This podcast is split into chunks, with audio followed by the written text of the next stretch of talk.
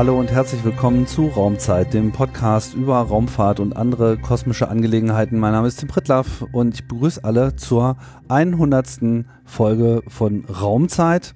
Hat gar nicht so lange gedauert. Äh, muss man sich erstmal ranpirschen. Die äh, erste Sendung von Raumzeit ist schon eine Weile her. Das ist Ende 2010 gewesen. Jetzt haben wir Anfang 2022, also naja, bisschen mehr als elf Jahre. Und ich dachte mir so, hm, zur hundertsten könnte ich doch mal ein Thema nehmen, was vielleicht sonst nicht so auf der Agenda gewesen wäre und irgendwie gut zum Podcast passt. Und die Wahl fiel auf Raumzeit. Warum nicht mal in Raumzeit auch mal über die Raumzeit reden, beziehungsweise die kosmischen Angelegenheiten, die ich am Anfang immer so andeute, äh, auch noch mal ein bisschen mit Leben füllen und mal so schauen, was eigentlich unser Verständnis vom Universum derzeit so ist. Und dafür bin ich nach Heidelberg gefahren und begrüße meine Gesprächspartnerin heute, nämlich Lavinia Heisenberg. Schönen guten Tag. Hallo, guten Tag. Ja, herzlich willkommen bei äh, Raumzeit.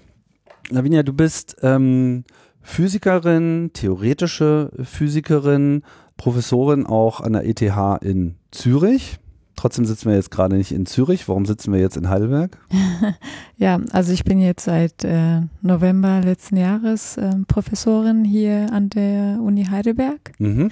Aber ich habe noch eine Gruppe in Zürich und deswegen habe ich noch eine Affiliation an der ETH und pendle so ein bisschen hin und her. Okay. Und ähm, ja, warum fiel die Wahl auf Heidelberg dann? Mal was anderes ausprobieren? Ähm, ja, also äh, in der Akademie ist leider nicht so, dass man irgendwie frei den, den Ort so ähm, wählen kann. Also man bewirbt sich halt überall und ähm, ich hatte Glück und ähm, konnte dann nach Heidelberg kommen. Also nach einem ähm, Auswahlverfahren äh, habe ich dann die, die Stelle hier bekommen. Mhm. Das ist eine permanente Profstelle ähm, und davor hatte ich nur begrenzte halt äh, Stellen. Und das ist auch allgemein Physik oder ist das nochmal ein bisschen genauer eingegrenzt? Also allgemein in, in, natürlich in der Physik, aber auch allgemein in der Akademie ist es so, dass man äh, keine Ahnung, dass man halt alle zwei, drei Jahre den Wohnort wechseln muss. Mhm ein Postdoc-Stelle hier, ein Postdoc-Stelle dort und ähm, ja, das, genau. Das wissenschaftliche Schicksal ist das. Genau. Aber man kommt schön rum und wir haben es auch sehr schön hier, wenn ich hier rausschaue, kann ich nur sagen, das war eine gute Wahl. Also hier blühen die Kirschbäume und überhaupt alles ganz romantisch sowieso in Heidelberg, ja, weiß man mit ja. Mit einem Blick auf dem Schloss, äh, vom Garten aus, ja, ist nicht schlecht. Hätte schlechter laufen können, ne? Ja. Ja, vielleicht mal so ein bisschen zu deiner äh, Historie. Wie bist du denn äh, zum, zur Wissenschaft gekommen? Was, was, äh, was hat dich da äh, gereizt? Wie früh fing das an? Also ich würde schon sagen, seit meiner Kindheit. Ähm, ich denke schon, dass ich halt sehr, sehr neugierig war und immer erfahren wollte oder wissen wollte, wie gewisse Dinge funktionieren. Mhm. Ähm, und ähm, warum die Naturphänomene halt so funktionieren, wie sie funktionieren. Also es ging immer um diese Warum-Frage. Mhm. Und das hat mich dann schon Stück für Stück dann in Richtung Physik gebracht. Und ähm, ich wollte auch Astronautin werden seit meiner Kindheit. Okay. Und, ähm, und deswegen bin ich irgendwie von Raum und Zeit äh, nicht so weggekommen. Was bestimmt der totale Terror für deine Eltern, oder? Du wolltest immer alles wissen und keiner konnte die richtigen Antworten geben. Ja, genau. ähm, du bist ja ursprünglich aus der Schweiz, oder? Also, oder wo bist du groß geworden? Ähm, ich würde sagen eher aus, aus Deutschland, aber ich habe schon äh, äh, sehr, sehr lange Zeit in der Schweiz äh, verbracht. Mhm. Deswegen ähm, kriege ich diese Frage sehr oft gefragt. Ähm, ich habe halt äh, eine lange Zeit meines, äh, meiner Karriere dort verbracht. Ähm, aber ja, ursprünglich komme ich aus Deutschland. Und bist du dann gleich mit Physik eingestiegen? Genau, ich habe hier in Heidelberg Physik studiert, mhm. das Physikstudium äh, abgeschlossen. Damals hatten wir noch nicht so dieses äh, Bachelor- und Master-System und habe dann direkt mein Diplom hier gemacht. Mhm. Und dann ging es dann Richtung nach Genf mit meiner Doktorarbeit. Genau, und ähm, noch ein paar andere Stellen als, als Postdoktorandin und irgendwann war ich dann an der ETH als, als Assistenprofessorin. Mhm. Worum ging die Doktorarbeit? Die Doktorarbeit ging um die ähm, Schwerkraft und zwar um die massive Schwerkraft. Also wenn man annehmen würde, dass das Teilchen, was die Schwerkraft beschreibt, nicht masselos ist, sondern dass da zwar kleine, aber nicht verschwindende Masse vorhanden ist. Und ich habe dann äh, von dieser Theorie sowohl dessen theoretische als auch äh, sozusagen äh, phänomenologische Konsequenzen halt äh, erarbeitet. Jetzt ist immer so, bei den Physikern, so habe ich immer den Eindruck, so zwischen den Experimentalphysikern und den Theoretikern, da, da gibt es irgendwie, ich würde nicht sagen Graben dazwischen, aber die sind irgendwie relativ klar äh, definiert. Warum war das für dich von vornherein oder vielleicht war es ja auch gar nicht so, aber inwiefern hat es dich mehr in die theoretische Seite verschlagen? Was, was geht da so in einem vor, für, dass man zu so einer Entscheidung kommt? Ja, also ich denke mal, ähm, ich habe so verschiedene Sachen ausprobiert und das sollte man ja auch äh, mhm. im Studium. Und ich habe zum Beispiel meine Masterarbeit ähm, über N-Body-Simulationen gemacht. Das war dann halt sehr, sehr numerisch. Ich habe irgendwie ein Jahr lang rumprogrammiert und Davon waren es irgendwie mehr als sechs Monate dann halt Debugging und ähm, das hat mich nicht so gereizt und ähm, da wurde mir immer mehr klar, dass ich in Richtung Theorie gehen will. Aber ich denke, durch meinen Wunsch, Astronauten zu werden, habe ich immer so diesen, äh, ja, diesen Kontakt gehabt ähm, zu Praxis. Beobachtungen, mhm. zu Praxis.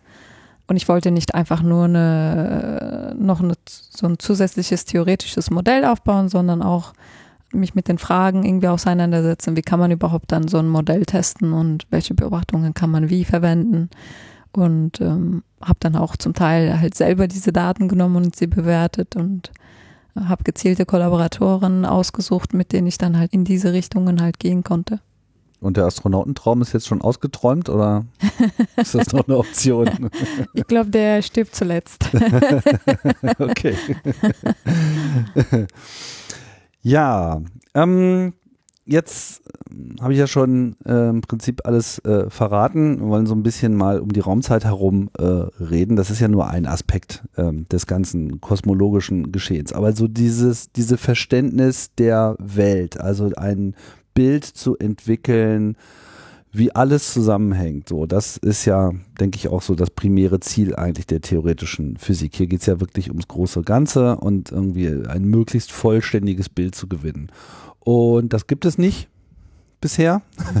ja. Es ist schon sehr viel äh, herausgefunden worden und trotzdem ist es so ein Feld, wo man das Gefühl hat, man kommt irgendwie nicht so richtig ans Ende, weil äh, umso mehr man erforscht, umso mehr Fragen entstehen. Trotzdem gab es ja einen naja, nicht nur einen, mehrere Wendepunkte so in der Physik und in der Wissenschaft als, als solche, die man ganz gut an einzelnen Personen festmachen kann. Sicherlich, was so das Verständnis des Großen und Ganzen betrifft, weiß nicht, wo du da anfangen würdest. Mir würde so Newton als erster nennenswerter äh, Punkt einfallen. Ja, ja, auf jeden Fall. Also die erste wirklich konkrete, äh, nachvollziehbare Formelsammlung sozusagen, Betrachtung von, von, von Schwerkraft und wie alles zusammenhängt und damit ja auch das erste Mal so ein Bild, was auch über die Erde hinausging. Ja, also ich meine, heutzutage verwenden wir immer noch die Newtonsche Schwerkraftstheorie, ähm, wenn es um äh, ähm, Fragestellungen geht, die auf so relativ, also so mittleren Skalen geschieht und ist nicht so, dass man irgendwie Newtonsche ähm, Theorie irgendwie ersetzt hätte oder sie nicht mehr gültig wäre mhm. oder sowas. Also klassische Mechanik, die erleben wir hier jeden Tag auf der Erde. genau, auf der Erde funktioniert super. Ja. Nur äh, im Weltall halt nicht so richtig äh, gut. Genau, also wenn man dann irgendwann äh, sehr hohe Geschwindigkeiten hat oder auch sehr hohe, sehr starke Schwerkraftspotenziale, dann stößt die Newtonsche Theorie an dessen Grenzen und muss ersetzt werden. Und das ist genau das, was Einstein gemacht hat. Also Einstein hat eine relativistische Version der Newtonsche Theorie sozusagen entwickelt und das ist die allgemeine Relativitätstheorie. Und also man kann schon die Newtonsche Theorie verwenden, um zum Beispiel die Planetenbewegungen in unserem Sonnensystem zu berechnen, die Keplerschen Gesetze und so weiter. Ähm, aber wenn man dann halt genaue ähm, äh, Berechnungen machen will, muss man irgendwann halt diese relativistische Korrekturen äh, mit dazu nehmen. Mhm. Und das ist ja zum Beispiel wichtig für unsere, unsere GPS-Geräte. Und wenn wir den Ort viel genauer bestimmen wollen, dann muss man diese relativistische Korrekturen dazu nehmen und nicht nur einfach äh, die Newtonsche Theorie sozusagen nehmen.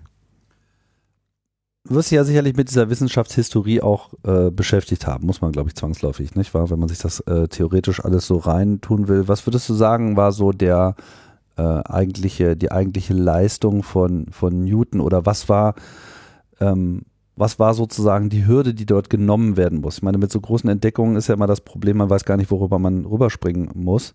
So, man muss ja erstmal eine Intuition dafür bekommen, wo eigentlich das Problem ist, wo, wo, warum man bisher einfach mit dem, was man sich bisher erdacht hat, so recht nicht äh, weiterkommt. Was äh, denkst du, war da die eigentliche Leistung von, von Newton, damit er überhaupt in, äh, zu diesen Gesetzen kommen konnte?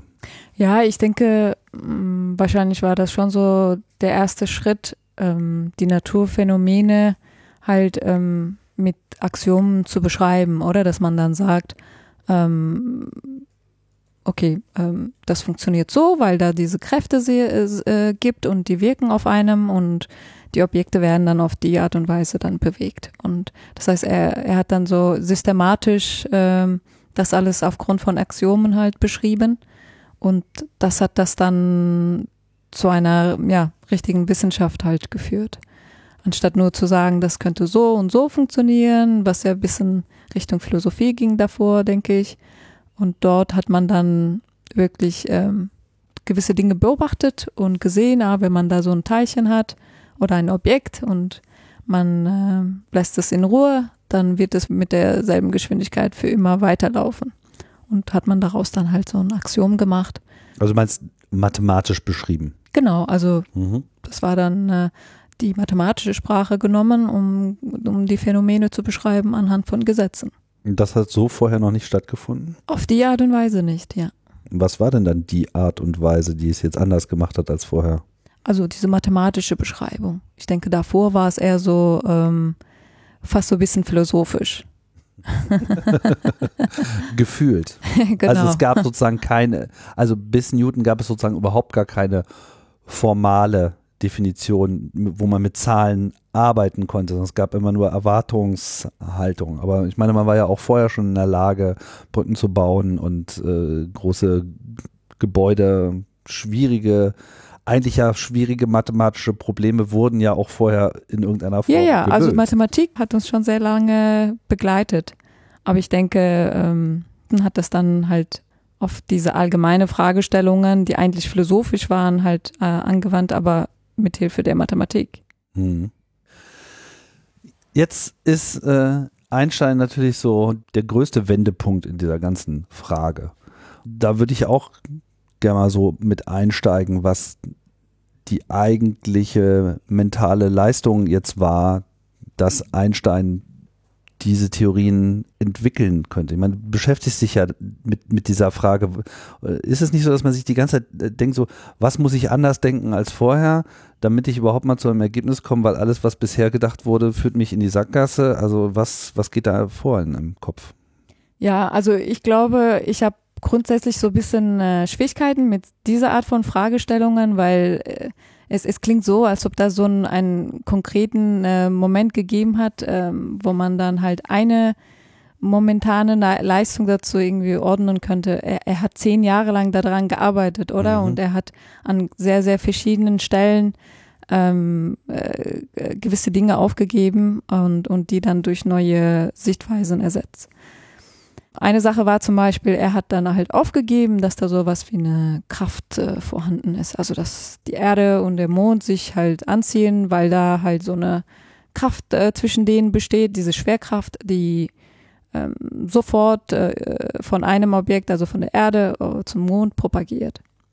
Also unmittelbar. Genau, so, unmittelbar, sofort, die immer da ist mhm. und ähm, die mit unendlicher äh, Geschwindigkeit sich ähm, von der Erde auf den Mond zum Beispiel propagieren würde.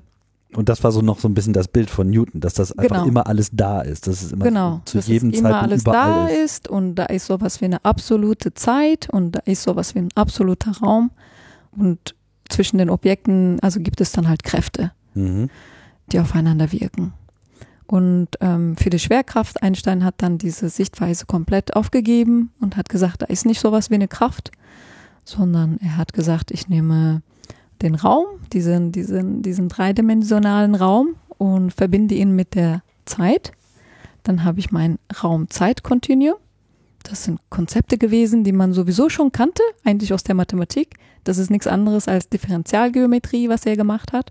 Mhm. Aber äh, vor seiner Zeit haben die Leute diese mathematische Sprache sozusagen nicht auf die Physik angewandt. Also ähm, ja, wie man sieht, hat er im Grunde so wie Newton äh, wieder versucht, halt eine neue mathematische Sprache auf die Natur anzuwenden. Aber was hat ihn denn eigentlich gestört am Status quo? Also ich meine, wenn man über sowas nachdenkt, dann muss man ja irgendwas lösen, was bis dahin als ungelöst galt. Was waren, was waren sozusagen die Herausforderungen, die es zu umschiffen galt? So wie heute äh, wusste man schon die Grenzen der Newtonsche Theorie.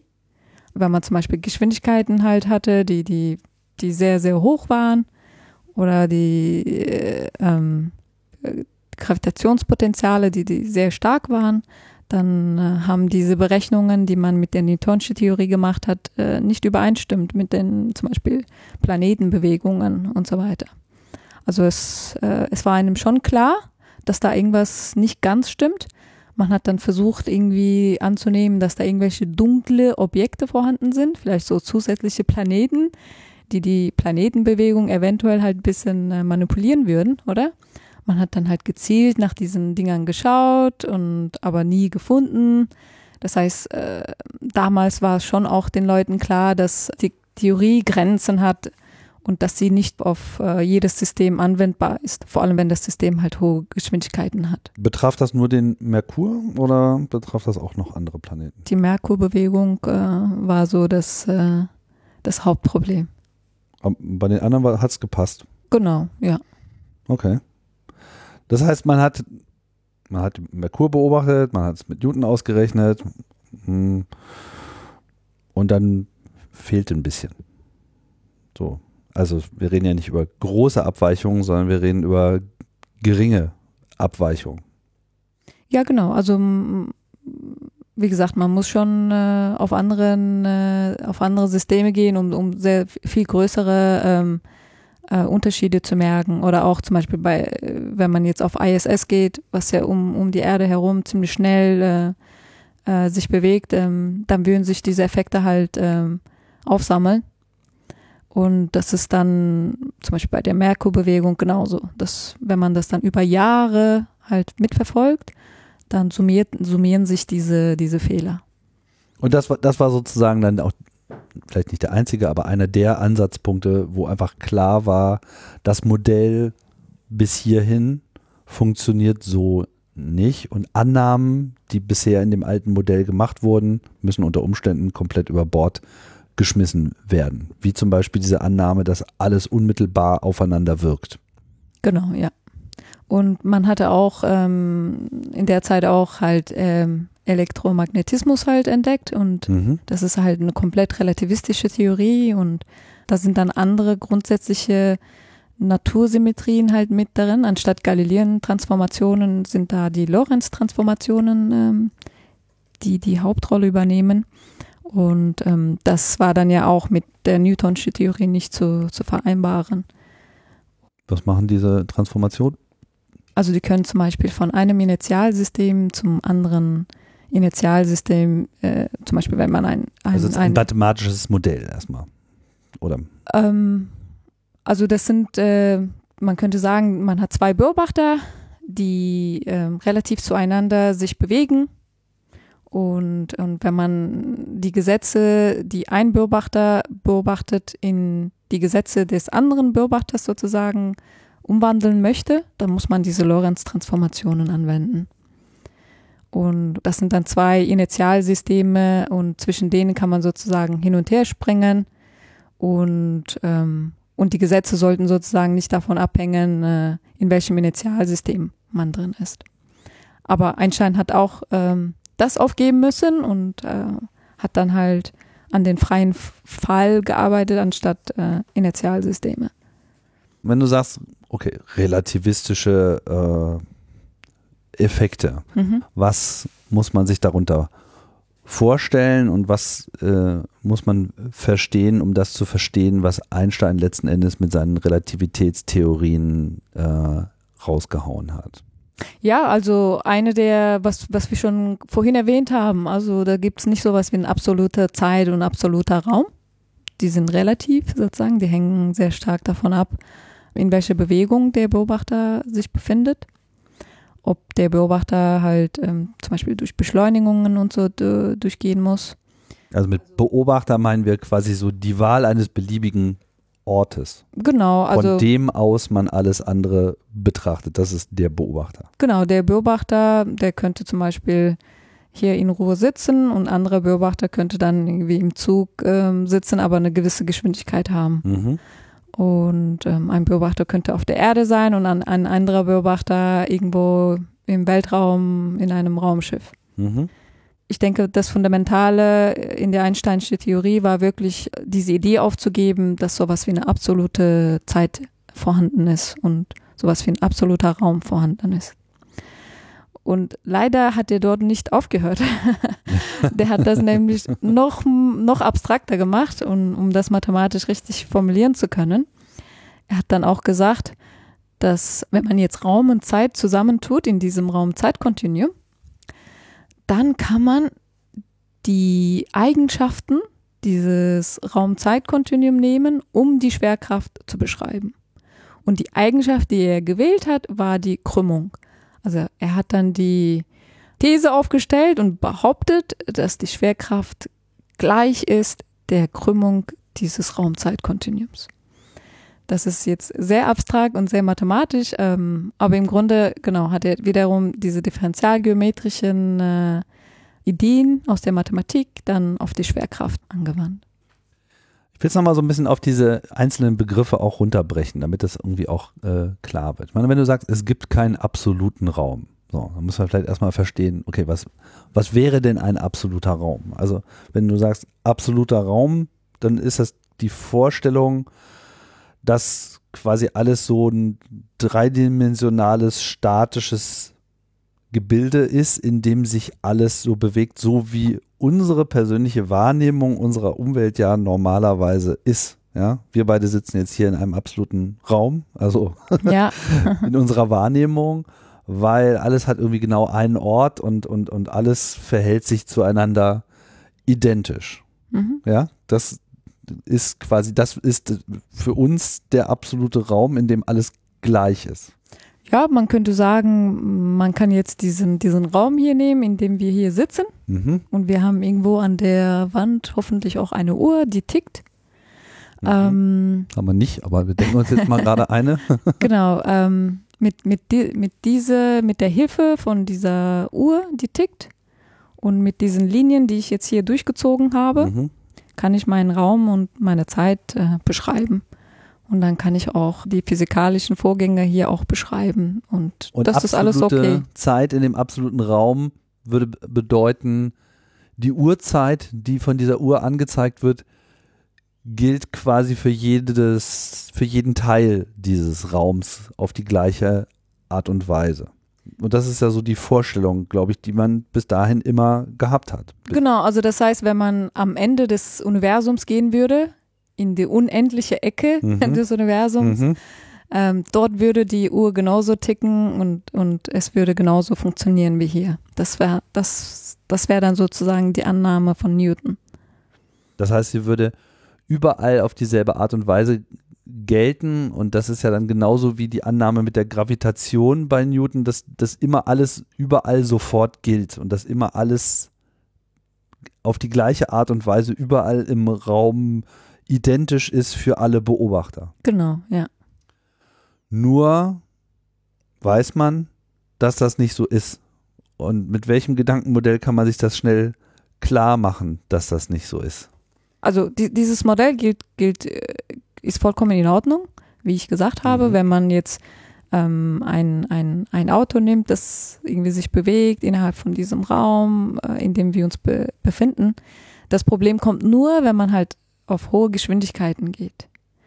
Und, ähm, und das wiederum ist ja schwierig für uns in unserem Alltag uns vorzustellen. Deswegen hat ja Einstein halt all diese ganzen Gedankenexperimente gemacht. Und um das auch mit der, sozusagen mit, mit, mit, mit Elektromagnetismus und also mit diesen Lorentz-Transformationen, die ich erwähnt habe, in Verbindung zu bringen, ähm, war zum Beispiel eine, ähm, ein essentieller Gedanke, dass da sowas wie eine absolute Geschwindigkeit gibt. Also ein, ein Limit äh, für, für Geschwindigkeiten. Man kann nicht schneller sein als, als das Licht.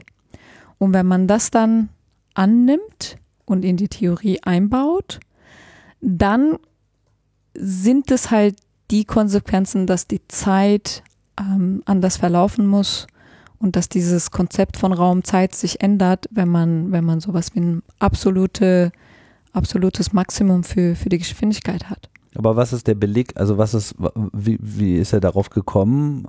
Woraus leitet man das ab, dass es eine maximale Geschwindigkeit geben muss? Das ist eine Annahme, das ist eine These. Und das kommt vom Elektromagnetismus. Also man, man, man kann auch Experimente machen, zum Beispiel, sie nehmen ein Licht und schicken ein Lichtsignal und setzen sich aber auf einem sehr schnellen ICI-Zug. Und dann, wenn sie an Newton glauben würden, dann müsste jemand, der am Ende ähm, äh, des Tunnels irgendwie steht und diesen Zug äh, beobachtet, ähm, dann müsste diese Person annehmen, dass das Licht, was bei ihm ankommt, ja Lichtgeschwindigkeit plus ihre und die Geschwindigkeit des Zuges haben müsste, oder? Und aber man misst das und man sieht, dass das ist gar nicht so. Das Licht ist immer noch genauso schnell wie wie, wie ohne diese Geschwindigkeit. Das heißt, es ist schon eine konkrete Beobachtung gewesen. Man hat mhm. das experimentell nachweisen ja, ja. können. Man hat einfach gemerkt, nur weil die Taschenlampe jetzt schneller äh, durch die Gegend gefahren wird, äh, bewegt sich das Licht nicht schnell. Es kommt nicht früher an. Genau, ja. Also man, man. Was waren denn das für Experimente, bitte vor äh, 120 Jahren oder so, mit denen man Lichtgeschwindigkeit so genau messen konnte? Ich denke mal, ähm, wahrscheinlich äh, diese ganzen äh, Be Beobachtungen aus dem Sonnenfinsternis, mhm. da, da, dass man da, ähm, man, man, man wusste sozusagen von, von den nahen Sternen um uns herum, wie, welchen Abstand sie haben, durch andere Messungen, die wir machen. Und da kann man dann ja genau sehen, ähm, wie, wie, wie lange sozusagen das Licht von diesem Stern braucht, um, um bei uns anzukommen. Aber ich kenne mich damit überhaupt nicht aus und ich, ich bin da eher überfragt, welche okay, konkrete Extre Gehen wir da nicht weiter rein, aber ähm, es gibt die Feststellung, das Licht überschreitet diese Geschwindigkeit nicht. Jetzt hätte man ja auch noch sagen können, ja gut, das Licht äh, ist vielleicht nicht so schnell, aber vielleicht ist ja irgendwas anderes schneller. ja, das, ja? das könnte aber, schon sein. Ja. Aber das wusste man halt nicht. Ja. Also ist eine Annahme. Ist es eine Annahme? Okay, gut. Das heißt, wir haben. Aber bis jetzt haben wir nichts sozusagen beobachten können oder beobachtet, was irgendwie schneller wäre. Mhm. Deswegen gilt diese Annahme immer noch. Okay. Ich versuche mich jetzt nur so ein bisschen in diese Denkweise reinzudenken, mhm. wie, wie man denn überhaupt äh, dahin gekommen ist. Und das ist halt jetzt sozusagen durch diese Entdeckung des Elektromagnetismus, also der, die ja im Wesentlichen vor allem die Erkenntnis war, dass es sich eben bei Magnetismus und Elektrizität um dieselbe Kraft handelt, dass sie äh, direkt miteinander zu tun haben und letzten Endes dieselbe Kraft sind und dass eben Licht letzten Endes Elektromagnetismus ist und dass das ähm, ja, bestimmten Regeln äh, genügt und unter anderem eben einfach eine maximale Geschwindigkeit hat und äh, ja, ich glaube, man ging schon damals davon aus, dass nichts schneller sein kann als Licht, weil ja Licht so ein bisschen der Inbegriff eigentlich des Unendlichen für uns ist, also der unendlichen Geschwindigkeit, weil wir nehmen ja Licht immer wahr als etwas, was auch irgendwie immer sofort da ist. Man ja. schaut irgendwie jetzt hier auf die Berge und man sieht da oben äh, die höchsten Bäume äh, stehen und nichts würde einem das Gefühl geben, dass es dauert, bis diese Information zu uns kommt. Ja, so aber so ist es. Halt. Aber so ist es genau, wenn man ein bisschen weiter weggeht. Ähm und ähm, sagen mal, früher hat man wahrscheinlich auch mit Feuer ähm, quasi Lichtsignale geschickt und bis es an einem anderen Dorf irgendwie angekommen ist, hat es ja auch irgendwie ein paar Sekunden gedauert. Wie spielt das jetzt sozusagen in diesen absoluten Raum rein und der These, dass es diesen absoluten Raum nicht geben kann? Was, was spielt dafür? Naja, jetzt wissen wir einfach, dass, dass etwas, dass etwas dauert, also dass etwas eine maximale Geschwindigkeit hat heißt ja dann im Umkehrschluss, nichts kann unendlich schnell sein.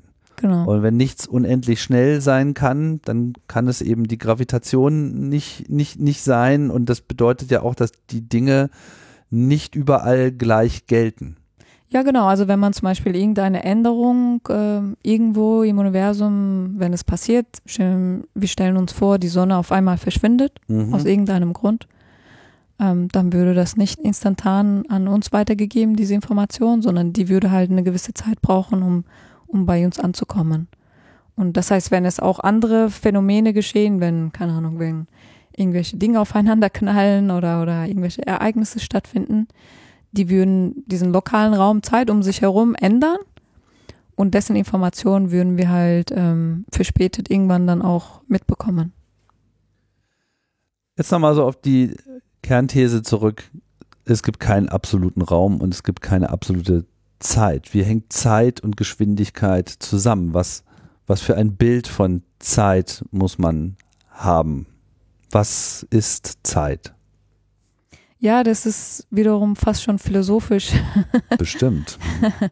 Also ähm, für uns ist, muss man natürlich halt einfach von dem Beobachter ausgehen. Was ist die Zeit? Und das ist ja die Zeit, die die Person ähm, wahrnimmt, indem es einen, einen Maßstab nimmt, um, äh, um zu sehen, wie gewisse Phänomene stattfinden. Zum Beispiel ein Zerfall oder, oder wie gewisse Dinge älter werden oder es könnte zum Beispiel ein ein Ticken einer Uhr sein oder es könnte eine äh, oder irgendwelche Phänomene zwischen den, äh, wo die Teilchen irgendwelche ähm, Zustände wechseln und wir, wir benutzen das, um, um sozusagen zu sagen, wie unsere Uhr tickt.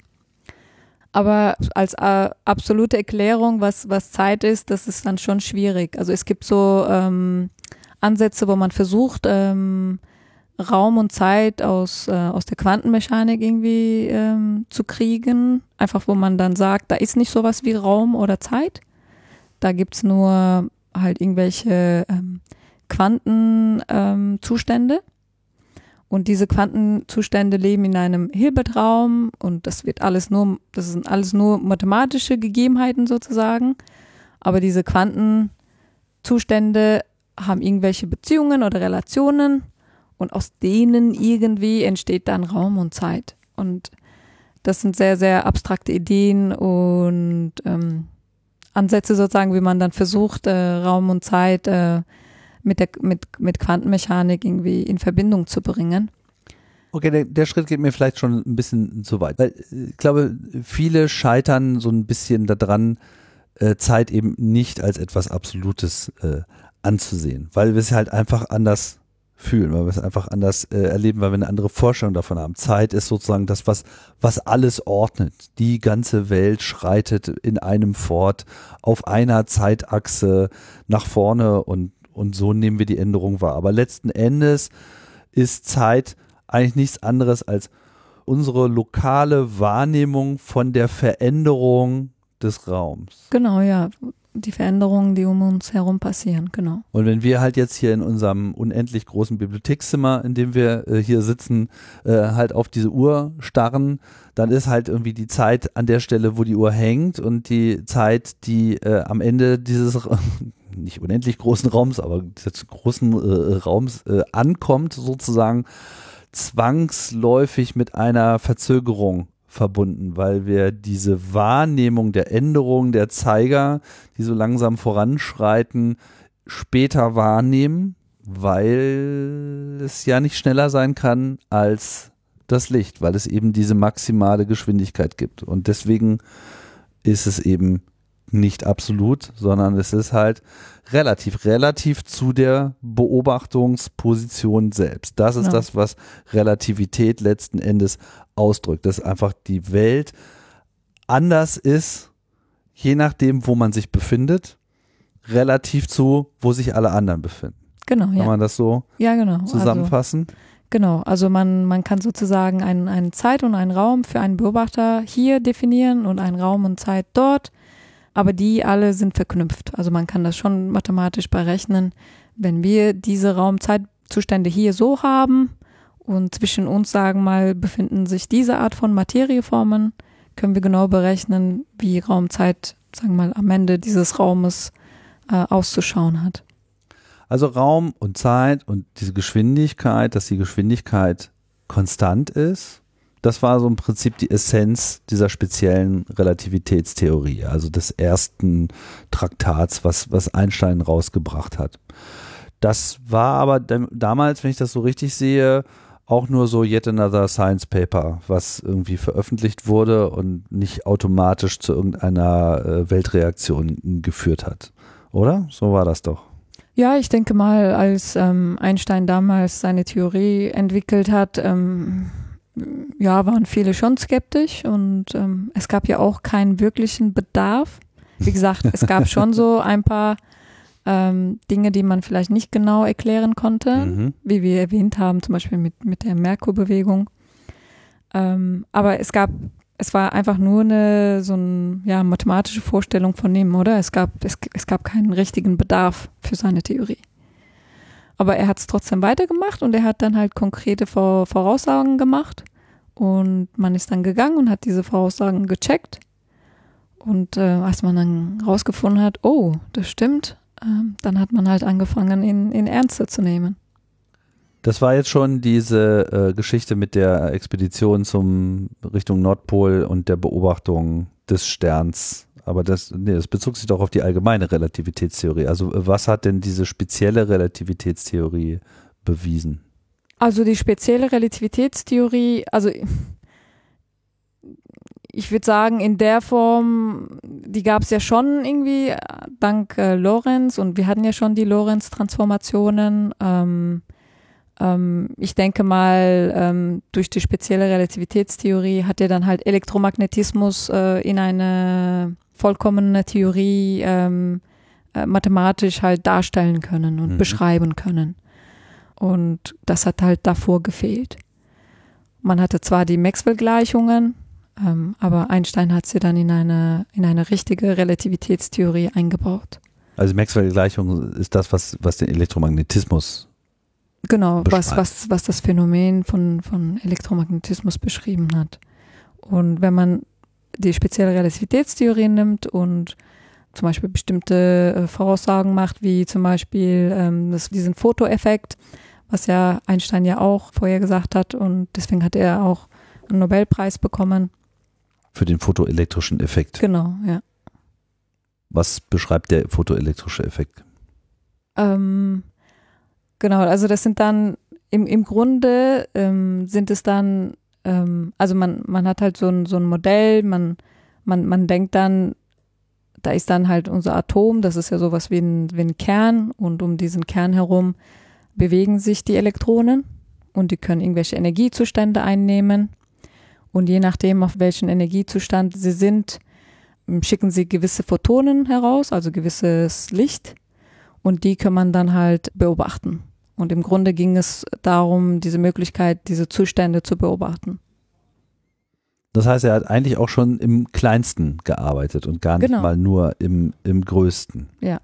Obwohl letzten Endes die spezielle Relativitätstheorie versucht hat, eigentlich das Große zu fassen.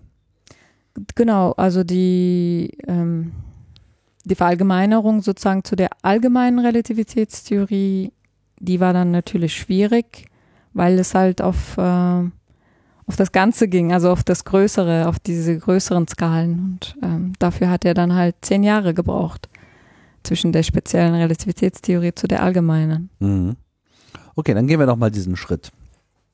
Also in, in diesen ganzen zehn Jahren war auch diese spezielle Relativitätstheorie kein weltenbewegendes Ding in dem Sinne. Also er hat so, glaube ich, als Person zwar sicherlich einen Namen äh, gehabt, aber es war jetzt nicht so, dass schon die spezielle Relativitätstheorie allein die Dinge ins Wanken gebracht hat. Hm, ich würde würd das jetzt nicht so sagen. Also ich bin kein, keine, These. ich bin keine Expertin, was die Geschichte angeht. Klar. Deswegen, ich glaube, ich bin da ein bisschen überfragt. Ja. Ähm, aber ich würde schon sagen, dass das alles ähm, ähm, so Anfang 1900 irgendwas, ähm, dass da schon viele Sachen passiert viele sind, Bewegung viele in Bewegung gekommen ist und die spezielle Relativitätstheorie und dann die Quantenmechanik und, und daraus dann die Quantenfeldtheorie. Also ähm, da, da ist schon viel passiert und, ähm, und ich glaube nicht, dass man dann sagen könnte, ja, es, es, es fand irgendwie statt. Also für die Schwerkraft stimmt schon, dass da kein wirklichen, wirklicher Bedarf da war. Aber ähm, ähm, alles, was um uns herum geschah und, und diese ganzen, also die Teilchenphysik und, und da hat man halt immer wieder neue, neue Sachen dazu entdeckt. So also man hat irgendwie gesehen, da gibt es sowas wie Photonen und Elektronen. Und, ähm, das ist genau diese, dass diese Elektronen halt, wenn sie Zustände wechseln, halt Photonen schicken können, dass da sowas wie Neutrinos gibt und noch viele, viele andere Teilchen. Und Stück für Stück hat man dann ganz, ganz viel Wissen angesammelt. Ich versuche jetzt auch nur zu verstehen, was jetzt sozusagen durch diese allgemeine Relativitätstheorie dazugekommen ist. Also was ist das, das, das, inwiefern hat sich das Bild, das Gesamtbild, was aus seiner Arbeit hervorgegangen ist, jetzt noch erweitert? Was war, was war jetzt das Problem, was er lösen wollte? Ich meine, vorher, die spezielle Relativitätstheorie liegt ja jetzt erstmal so ein bisschen so, das ist so Groundwork, so, okay, ich gehe davon aus, es gibt keinen absoluten Raum, es gibt keine absolute Zeit, alles ist irgendwie relativ zueinander, Lichtgeschwindigkeit ist absolut, so kann man sagen, ja, okay, alles klar, das Leben äh, geht jetzt äh, weiter. Die allgemeine Relativitätstheorie bringt ja jetzt quasi die Gravitation überhaupt das erste Mal mit ins Spiel, weil man das Genau, so er muss jetzt die Schwerkraft mit diesen Ideen in, im Anklang bringen. Mhm. Dass das Licht. Das war sein Ziel. Genau, dass das Licht halt begrenzt ist und ähm, dass gewisse Phänomene halt diese äh, Lorentz-Transformationen folgen und ähm, dass sowas wie absoluter Raum und Zeit nicht gibt. Das musste er ja jetzt mit, mit der Schwerkraft in Verbindung bringen.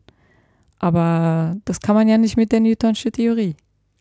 Und da hat er dann also, zehn Jahre drüber nachgedacht. Genau, das heißt, der musste dann halt eine Theorie entwickeln, die genau mit diesen ganzen Beobachtungen übereinstimmen würde oder halt zusammen Hand in Hand gehen konnte. Dann schauen wir uns doch mal an, was jetzt sozusagen das Modell ist, was daraus herausgekommen ist aus dem ähm, aus dieser Betrachtung. Mit Einstein ist das immer so ein bisschen so, man meint das immer so zu kennen und so, ja, irgendwie hier allgemeine Relativitätstheorie, alles ist anders und jetzt gibt es halt irgendwie Raumzeit. Aber da stecken ja eigentlich sehr viele Erkenntnisse gleichzeitig mit, mit drin. Was beschreibt die allgemeine Relativitätstheorie und welches Bild der Welt ist letzten Endes daraus entstanden? Also daraus ist halt, wie, wie, wie ich gesagt habe, das abstrakte Bild entstanden, dass die Schwerkraft ähm, nichts anderes als, als die Krümmung des Raumzeits. Das war seine Idee oder seine These, die er dann aufgestellt hat. Also er hat gesagt, da gibt es sowas wie, ein, wie ein, diesen, diesen abstrakten Raumzeit und, und wenn man jetzt sich irgendwas, äh, irgendwie so einen flachen Raumzeitkontinuum vorstellen würde, das ist komplett flach, das würde man mit einer Minkowski-Metrik beschreiben ähm, und jetzt tut man sowas wie ein massiven Objekt darauf, so wie zum Beispiel auf dem Trampolin, oder? Mhm. Dann würde dieser, dieser, dieses flache Raum-Zeitkontinuum würde dann gekrümmt werden, wäre nicht mehr so flach.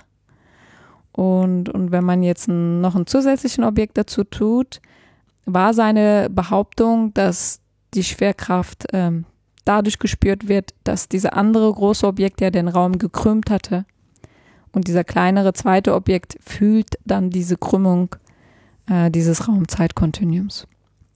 Dieses zweidimensionale Modell ist für uns, glaube ich, ganz gut, um das überhaupt erstmal, überhaupt erstmal was Greifbares zu haben, mhm. nicht? so dieses, dieses durchgebogene äh, Trampolin.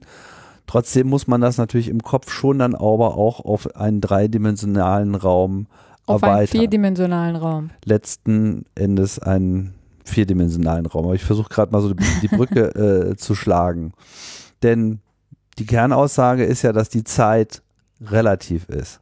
Und die Zeit drückt sich aus durch diese maximale Geschwindigkeit, in der eine Änderung kommuniziert werden kann. Das ist ja letzten Endes Licht oder irgendeine andere Strahlung. Licht ist ja nur, nur ein Teil dieses Spektrums, den wir halt mit unseren Augen sehen können, aber der gesamte Elektromagnetismus ist ja quasi maximal mit dieser Geschwindigkeit unterwegs, auch ja nicht unbedingt immer in dieser Geschwindigkeit, aber eben nicht schneller als in dieser Geschwindigkeit. Das heißt, jede Änderung und damit eben unsere Vorstellung von Zeit, weil sich Dinge ändern, wird maximal mit dieser äh, Geschwindigkeit kommuniziert. Wenn jetzt der Raum, in dem sich diese Strahlung ausbreitet, diese Kommunikation sich ausbreitet, gekrümmt wird, also in dem sich Fall, selber ändert quasi. Ja, ja genau. Ne? Also, also äh, bleiben wir mal bei dem Trampolin-Beispiel. Ich lege da jetzt so eine dicke, fette Stahlkugel rein, die dann das alles so nach unten zieht.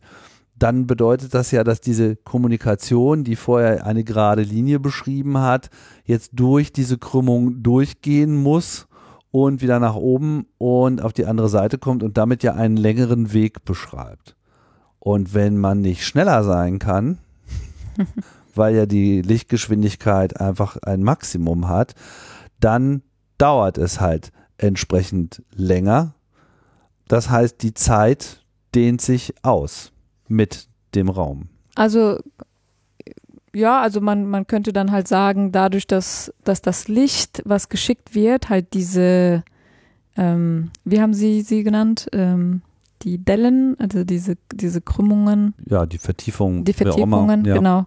Ähm, weil das Licht halt diese Vertiefungen spürt und nicht mehr auf einer geraden Linie äh, sich bewegt. Das heißt, ähm, das Licht selber wird gekrümmt. Und das war ja seine Vorhersage und man hat das dann halt in diesem Sonnenfinsternis auch äh, beobachtet. Und, und dadurch wurde er halt äh, von, von einem Tag auf den nächsten super berühmt. Genau, weil das, das war ja im Prinzip die, Vor die Vorhersage. Ich versuche jetzt nur gerade mal so zu verstehen, was das bedeutet, einen vierdimensionalen Raum zu haben, weil wir denken ja nicht so. Wir denken ja nicht in das, einer Das kann keiner. Also ich kann keinen vierdimensionalen Raum mir vorstellen. Auch nicht. Das beruhigt mich jetzt sehr. ja, das kann keiner. Ja. Aber trotzdem ist es so. Aber genau, aber es ist halt eine mathematische, abstrakte mathematische Beschreibung. Und dieses zweidimensionale Bild soll uns ja nur helfen, um das zu verstehen. Aber im Grunde ist es nur ein, ein ja, mathematisches Hilfsmittel. Mit dieser Erklärung, dass die Gravitation letzten Endes nur eine Krümmung ist, also eher eigentlich ein Abfallprodukt. Man geht einfach einen längeren Weg, weil der Raum, in dem man sich bewegt, ist halt verzerrt. Man bewegt sich nach wie vor genauso schnell, oder kann zumindest nicht, nicht, nicht schneller gehen, nur weil der Raum sich auf einmal ausdehnt, kann ich ihn nicht schneller durchschreiten, also muss ich. Ah, da, da, da muss man vorsichtig sein. Okay. Sind wir vorsichtig mit den Aussagen? Ich lass mich sofort korrigieren. Also wenn, wenn so zum Beispiel das Universum, das tut es ja eigentlich, ja. wenn es irgendwie be sich beschleunigt, expandiert, dann kann man im Grunde schon äh, äh, Okay. Auf, auf andere. Lassen wir vielleicht das Universum erstmal raus, nur um erstmal zu verstehen, wie die Krümmung sich, sagen wir mal, konkret jetzt in unserem Sonnensystem äh, niederschlägt. Weil die eigentliche Frage war ja immer so, okay, warum dreht sich jetzt die Erde um die Sonne? So, und das Bild war, naja, klar, wegen Schwerkraft. So, und das alte newtonische Bild ist, dass das eben so eine starre Verbindung ist, die unmittelbar ist. Und im Prinzip war ja Einsteins äh, Ansage so, ja, nee, ist nicht unmittelbar, das dauert irgendwie eine Weile. Trotzdem war ja immer noch die Frage, okay, was ist denn dann diese Kraft, selbst wenn sie nicht unmittelbar ist, wodurch, warum ziehen die sich äh, eigentlich an? Mhm. Und letztlich ist ja die Raumkrümmung, die Erklärung, ja, sie ziehen sich nicht in dem Sinne an, sondern beide Objekte, sowohl die Sonne als auch die Erde im Kleinen, krümmen diesen Raum, sodass die anderen Objekte sich zwangsläufig in diesem Raum anders bewegen müssen. Genau, die, die ziehen sich angezogen, weil da halt diese Vertiefungen im Raum entstehen. Das heißt, die Erde dreht sich gar nicht um die Sonne, sondern sie schießt eigentlich die ganze Zeit geradeaus, weil was anderes kennt sie eigentlich gar nicht. Ja. Nur, dass der Raum nicht mehr geradeaus ist, sondern der Raum ist halt so um die Sonne herum gekrümmt, dass eben, ja, wir uns wie in so einer Badewanne äh, oder eben in diesem Trampolin glauben zwar immer geradeaus zu bewegen, aber bewegen uns quasi auf einer Kreisbahn geradeaus. Mhm. Und das ist sozusagen der Ort, in dem sich alles abspielt. Heißt aber auch, dass wenn jetzt, wenn wir bei dem Beispiel bleiben, ähm, die Sonne ist jetzt weg, ja. ja, nicht nur, dass das für uns erst nach acht Minuten sichtbar wäre, weil eben das Licht so lange braucht, um zu uns zu kommen, heißt das, dass dann auch dieser Krümmungseffekt acht Minuten braucht, bis er bei uns ist? Genau, also das heißt, eigentlich ähm, müsste man dann äh, anfangen zu sehen nach acht Minuten, dass, dass die, diese, diese, die Trajektorie, also diese Laufbahn von der Erde sich anfängt zu ändern. Schlagartig dann oder wie muss man sich das vorstellen? Ich meine, wenn die Sonne, also nehmen wir an, Sonne ist jetzt einfach mal weg. So, mhm. wie auf dem Bildschirm einfach weggeklickt, jetzt gibt es irgendwie keine Sonne mehr. Dann würden wir erstmal acht Minuten lang weiterhin auf unserer Umlaufbahn um diese Sonne weiterziehen, weil wir können das ja noch gar nicht mitbekommen haben, weil nichts kann schneller sein als das Licht. Also kann auch diese Krümmung sich nicht schneller fortbewegen als das Licht? Genau, also nach acht Minuten müssten wir dann von unserer, äh, von diesem Kreis abweichen und auf anfangen, gerade uns zu bewegen. Klar, da sind noch andere Planeten um uns herum, aber wenn wir, wenn wir jetzt vorstellen, dass da nur die Sonne und die Erde wäre. Würden im Prinzip alle ab dem Punkt, wo sie gerade sind, dann einfach wirklich geradeaus weiter schießen. Genau. Weil einfach ist ja nichts mehr da, worum ist man sich. Ist nichts mehr da, genau.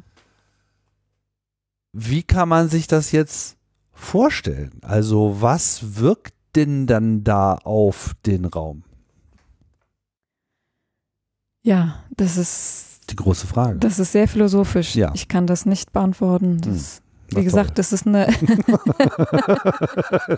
so weit gereist. Also ich, es, man soll das nicht so verstehen, als wäre da sowas wie ein Äther, so ein Äther-Medium, das um, um uns herum gibt. Trotzdem muss ja da was wirken. Also irgendeine Wirkung gibt es ja, weil sonst würde sich ja der Raum nicht krümmen. Und also der krümmt die, sich die durch Wirkung die Masse. ist ja die Wirkung ist ja äh, durch die Krümmung, aber so wie ich Ihre Frage verstanden habe, ähm, wollen Sie die Krümmung irgendwie sich besser vorstellen oder Na, wenn sie jetzt auf einmal nicht da ist, warum spürst du sie nicht mehr? Also ich akzeptiere, ja. dass die Krümmung jetzt da ist, aber ich würde jetzt gerne wissen, warum krümmt es sich? Wodurch krümmt es sich? Und wir wissen, okay, es ist ja, die Masse, Masse die Masse, okay, so. Masse und Energie, genau. Das ist ähm, laut Einstein das gleiche. Genau, also Masse krümmt dann die, diesen Raum Zeit und wenn, wenn man diese Masse wegnimmt, dann ja, dann nimmt man noch die Krümmung ja, weg. Aber warum krümmt denn die Masse den, den Raum? Also es könnte dem Raum ja eigentlich auch völlig egal sein. Das ist, das ist die, die, die These, oder? Das ja. ist die, die Behauptung. Ja. Das ist eine Annahme. Okay, das ist eine Annahme und man kann sie, man weiß, man weiß, dass es stimmt, man weiß, dass es so ist, weil wir es einfach die ganze Zeit nachrechnen können, alle hm, Experimente? Da wäre ich sogar vorsichtig. Okay. Also ich, ich würde jetzt nicht behaupten, man weiß, dass es so ist und dass es so stimmt. Wie gesagt, es ist eine mathematische Beschreibung, die uns hilft, diese Phänomene zu beschreiben. Aber man kann auch andere mathematische Beschreibungen finden, die genauso diese Phänomene beschreiben mhm. würden, aber wo vielleicht äh, das Raum-Zeit-Kontinuum nicht unbedingt gekrümmt ist. Mhm. Okay. Jetzt nochmal zurück zu dieser äh, Fragestellung. Die Sonne ist jetzt einfach da. Die Sonne hat viel Masse, heißt viele Atome, viele Protonen, Neutronen, ein paar Elektronen, andere Sachen vielleicht auch noch. Alles sehr dicht beisammen. Immerhin ist ein großer Feuerball, da ist richtig was los und äh, die Sonne kämpft ja im Prinzip die ganze Zeit mit sich selber, nicht wahr? Sie stürzt die ganze Zeit in sich zusammen und explodiert immer so ein bisschen und drückt sich wieder nach außen. Deswegen leuchtet sie und ist halt einfach äh, da. Und der Raum, okay, wir haben jetzt keinen Äther, also nichts, kein, kein, kein, kein unsichtbares Gewebe, in dem sich irgendwas, was irgendwie ein Trägermedium ist. Das war ja auch so eine alte Idee. Trotzdem, irgendwas ist ja da. Weil wenn diese Masse darauf wirkt, naja, da muss ja auch irgendwas da sein, was, was wirkt. Also ich versuche zu verstehen, was eigentlich den Raum als solchen ausmacht. Wenn ich all die Materie wegnehme, was, was bleibt über? Ja, dann bleibt einfach ähm, ein leerer Raum. Also das ist dann diese, dieser flache Raum, den wir uns ja am Anfang vorgestellt haben. Ist komplett flach. Man hat äh, überall Quadrate, die sind schön quadratisch, hat man hingemalt und ähm, Ja gut, aber das sind ja keine Quadrate. Nichts verzerrt, das ist dann komplett, genau, dieser flache Raum. Ich weiß schon, in welche Richtung ihre Bemühungen ja. gehen, aber okay. das wird nicht einfach sein, okay. weil das wirklich äh, eine abstrakte mathematische Idee ist und man darf das nicht so wortwörtlich nehmen, weil ähm, wie, wie, wie wir es auch gezeigt haben, man kann auch die allgemeine Relativitätstheorie zwar immer noch mit geometrischen Eigenschaften des Raumzeitkontinuums beschreiben, aber das muss nicht unbedingt mit der Krümmung sein. Also ähm, wenn man Differentialgeometrie nimmt und sagen mal ähm, sich anschaut, welche andere Eigenschaften können, können noch die Raumzeitkontinue haben. Das ist Krümmung, das ist aber auch die Torsion und auch die Nichtmetrik. Das sind also drei unterschiedliche Eigenschaften, mathematische Eigenschaften, die ein Raumzeit haben kann. Und wir haben auch gezeigt, dass man die allgemeine Relativitätstheorie nicht nur mit Hilfe der Krümmung beschreiben kann, sondern zum Beispiel mit Hilfe dieser Nichtmetrik beschreiben kann. Und da hat man dann nicht mehr diese Interpretation, dass das Raumzeit gekrümmt wäre und dass man deswegen die Schwerkraft äh, spürt. Es gibt auch andere Interpretationen, wo man dann sagt, das hat nichts mit der Krümmung des Raumzeits zu tun, sondern das ist ein Teilchen. Das heißt, äh, die Erde. Was ist ein Teilchen? Also die Schwerkraft ist ein Teilchen. Da gibt es sowas wie, wie bei den, beim Licht ist ja die Photonen, die die äh, Wechselwirkung sozusagen kommunizieren.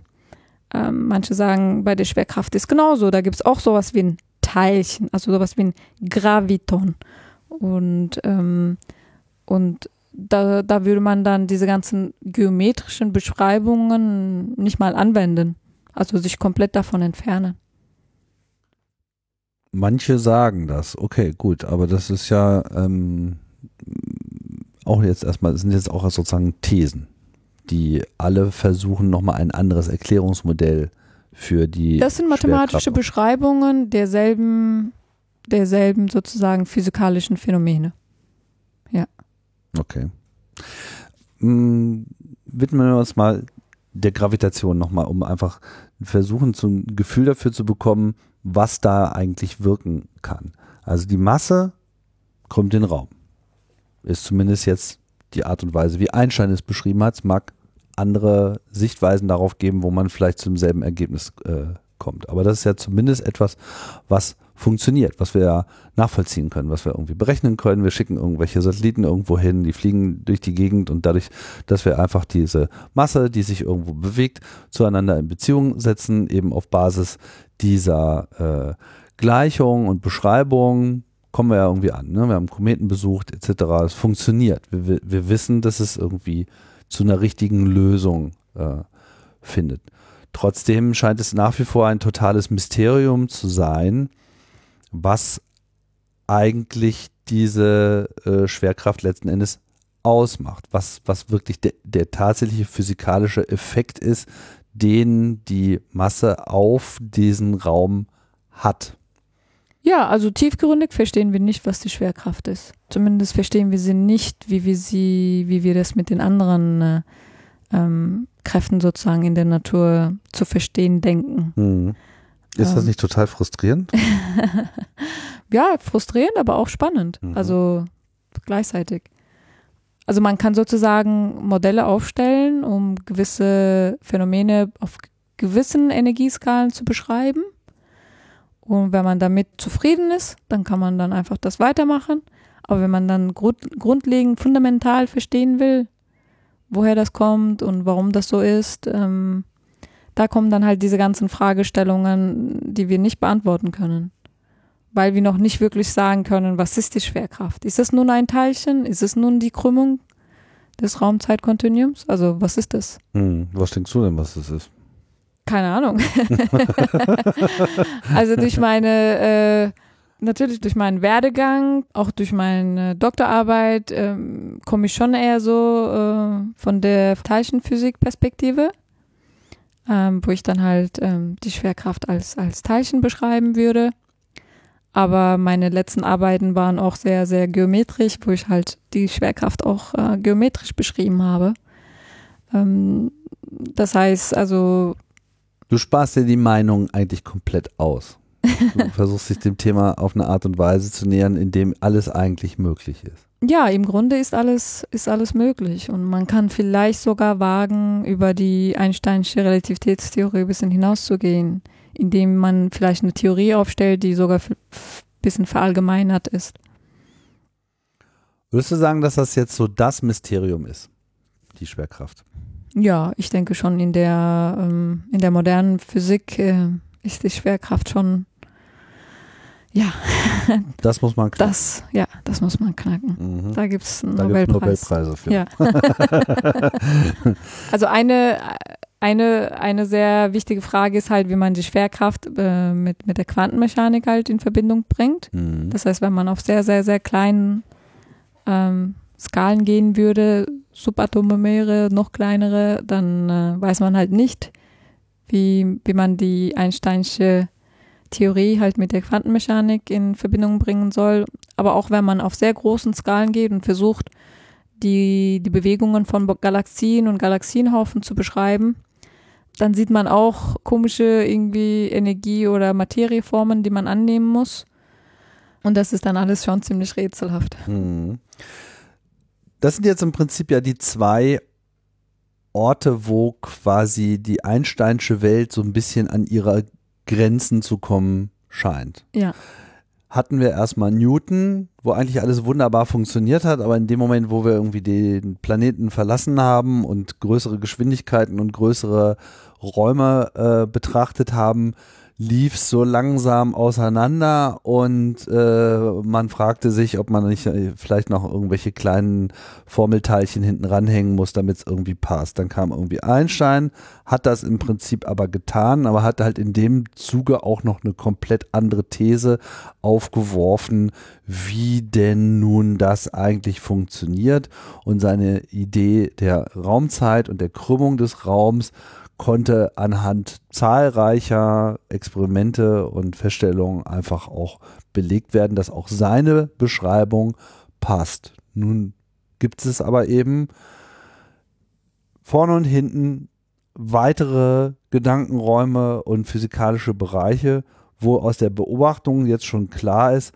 auch da funktioniert es nicht. Vielleicht kannst du mal kurz sagen, was sind die Bereiche im Kleinen und was sind die Bereiche im Großen, wo, wo sozusagen das Einsteinsche äh, an seine Grenzen kommt und anfängt vor sich hin zu scheitern.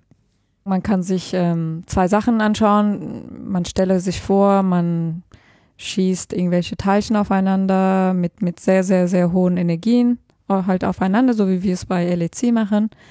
Aber wenn man das dann irgendwann auf so hohen Energieskalen machen würde, wo die Quanteneffekte der Schwerkraft selber sozusagen eine Rolle spielen würden, da wissen wir nicht, wie die Theorie ähm, funktionieren würde. Also die ist dann, äh, könnte sich sowas vorstellen, wie dass sie überall divergiert oder dass sie überhaupt keine Vorhersagen machen kann, ja. Und auch wenn man zum Beispiel ähm, die schwarzen Löcher beschreibt ähm, oder, oder das kosmologische, den kosmologischen Ursprung, sowas wie Big Bang, ähm, irgendwann weiß man, wenn man das dann zu weit treibt, dann kommt man auf irgendwelche Singularitäten. Und äh, Singularität heißt nichts anderes als, ich habe keine Ahnung, was da passiert, weil die Theorie ist nicht in der Lage, äh, oder dessen Gleichungen ist nicht in der Lage, mir die physikalischen Phänomene zu beschreiben. Es, es tauchen überall irgendwelche Unendlichkeiten auf oder ja, es ist, es hat null Aussagekraft. Mhm. Ähm, das heißt, die Formeln versagen. Genau, die Formeln versagen. Und da kann man so, so, ja, so weit pushen, wie man will. Die, die, die Theorie will das nicht oder kann das einfach nicht. Und auf der anderen Seite, wenn man dann halt auf großen Skalen geht und, und zum Beispiel Abstände zu den Galaxien oder Galaxienhaufen bestimmt, dann sieht man, dass die Galaxien sich immer schneller und immer schneller von uns wegbewegen dass das Universum sich äh, beschleunigt expandiert. Und das kann man mit Hilfe der normalen Materie, die wir jetzt um uns herum kennen, können wir das auch nicht verstehen und beschreiben. Und müssen wir dann halt annehmen, dass sowas wie eine dunkle Energie im Universum vorhanden sein muss, ähm, die diese beschleunigte Expansion hervorruft. Auf der anderen Seite, wenn man wiederum zum früheren Universum geht und denkt, aus diesem äh, Big Bang Model ist irgendwie diese ganze Struktur entstanden, die wir jetzt beobachten. Ähm, und das sind halt damals sehr, sehr kleine, ähm, kleine Störfaktoren gewesen, also Störungen gewesen, Fluktuationen. Und aus denen ist es unmöglich, mit unserer Standardtheorie zu erklären, wie diese ganze Struktur entstanden ist. Damit wir sie erklären können, müssen wir auch eine dunkle Materie hinzunehmen, Wobei dunkle Energie und dunkle heißt nicht, heißt nicht, dass das äh, etwas ist, von dem man weiß, dass es schwarz ist, sondern dunkel heißt einfach, wir, wir haben keine Ahnung, wir was es ist. So. Aber Ahnung, es muss sich sozusagen, dunkle Energie ist halt da, im Sinne von, da ist eine, kann man sagen, Kraft, also etwas, was sozusagen eine, eine Kraft auswirkt auf die Materie, von der wir keine Ahnung haben, was sie ist, woher sie kommt, wie sie sich manifestiert.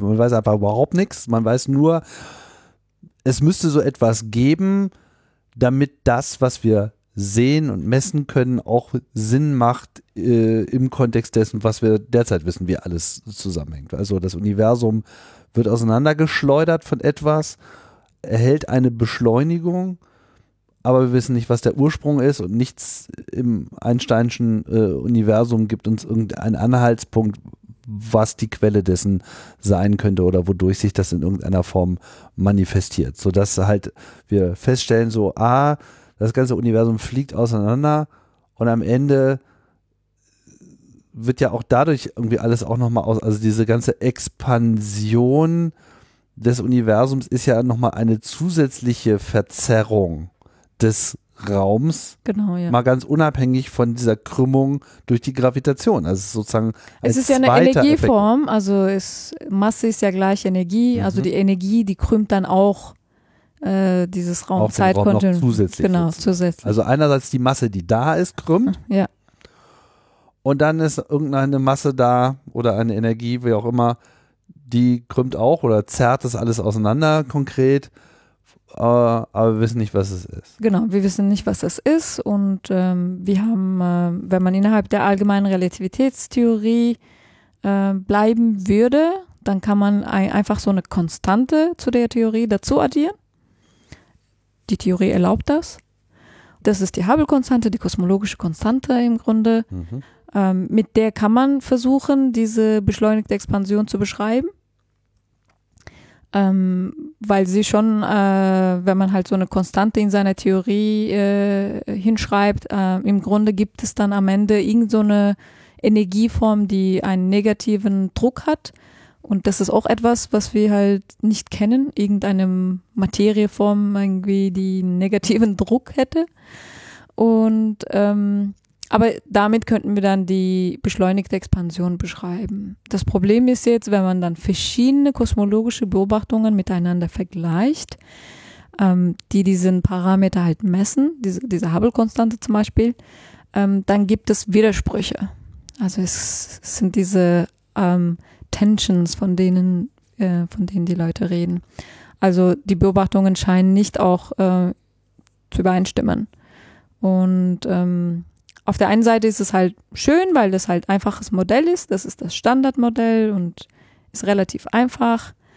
Ähm, aber es erklärt es nicht auf einer fundamentalen Ebene. Es erklärt es nur phänomenologisch sozusagen. Mhm. Aber selbst auf der phänomenologischen Ebene scheint sie doch irgendwie zu scheitern, weil halt verschiedene Beobachtungen verschiedene Werte liefern. Also mit anderen Worten, wir haben eigentlich keine Ahnung. Ja, das kann man unterstreichen. Mhm. Oh wow. Okay, das sind also sozusagen unsere, äh, unsere Mysteriensammlung. Ist ja auch eigentlich mal ganz gut, das ein bisschen äh, quantifizieren zu können. So. Wir haben keine konkrete Vorstellung davon, wie Gravitation wirklich sich durch diesen Raum durchfrisst. Warum Masse oder Energie den Raum krümmt. Wir wissen nur, sie tut es das können wir nachvollziehen, das können wir berechnen, können wir irgendwie Raumschiffe mitfliegen lassen und so weiter und GPS funktioniert und all, all diese ganzen Effekte können wir ausreichend berechnen, sodass die Dinge funktionieren, die wir derzeit so zum Funktionieren gebracht haben.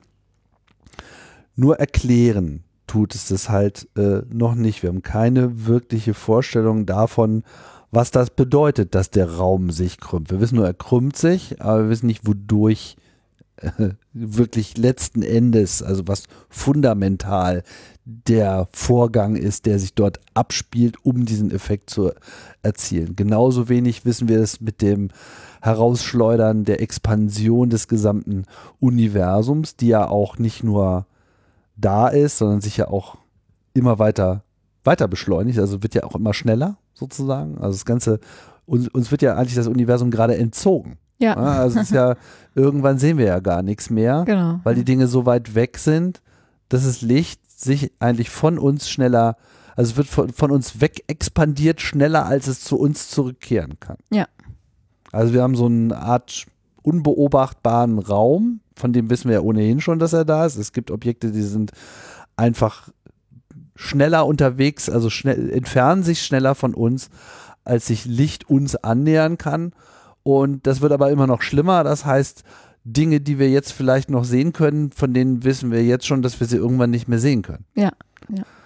Das ist ja eine furchtbare Vorstellung, oder? Das ist ja eine totale Katastrophe. Und dann mit der dunklen Materie wiederum wissen wir auch bei Sachen, die wir beobachten können, dass die ganze Einsteinsche äh, Formelsammlung auch nicht ausreicht, um zu beschreiben, was wir konkret sehen können. Das Beispiel war die Bewegung von Galaxien, die irgendwie, wenn man halt mit unserem Formelwerk äh, rangeht und sagt so, okay, wir sehen so und so viel Materie, weil so und so viel Licht und haben zumindest eine Vorstellung oder meinen eine Vorstellung davon zu haben, was da eigentlich an Materie drin ist, dass es sich aber nicht so drehen könnte, wie wir es beobachten, also passt das irgendwie auch nicht. Ja. Also wir wissen eigentlich gar nichts.